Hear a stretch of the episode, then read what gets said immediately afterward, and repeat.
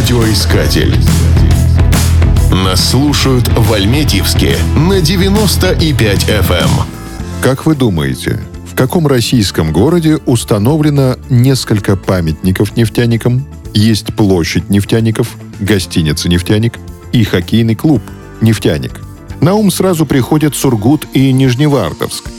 Нет, это город Альметьевск, который называют нефтяной столицей Татарстана – даже на его гербе красуется нефтяная вышка и бьющие из-под земли фонтаны нефти. Впервые село Альметьево упоминается в документах XVIII века. Уже тогда лейб-медик Готлиб Шобер сделал для Петра I первое заключение о татарской нефти. Впоследствии стало ясно, что в недрах Татарстана хранятся огромные запасы черного золота.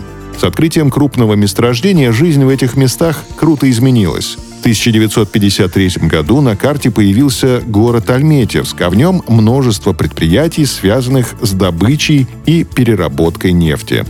Черное золото в прямом смысле потекло рекой. Дело в том, что в Альметьевске берет начало «Дружба» — крупнейшая в мире система магистральных нефтепроводов. Ее построили в 60-е годы для перекачки нефти из Волго-Уральского нефтегазоносного района в Венгрию, Польшу и ГДР — все это были социалистические страны, расположенные в Восточной Европе. Отсюда и название «Дружба». До сих пор ежегодно по трубе перекачивают 66 миллионов тонн нефти. В 1984 году на площади нефтяников установили памятник «Нефтяники». Это событие было приурочено к добыче двухмиллиардной тонны нефти. А в 2007 году на пересечении улицы Ленина и проспекта Строителей появился памятник нефти. Его установили в честь добычи 3 миллиардов тонн черной маслянистой жидкости, без которой невозможно представить современную жизнь.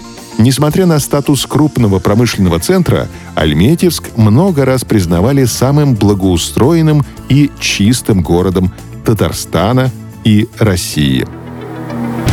Радиоискатель. Нас слушает Россия.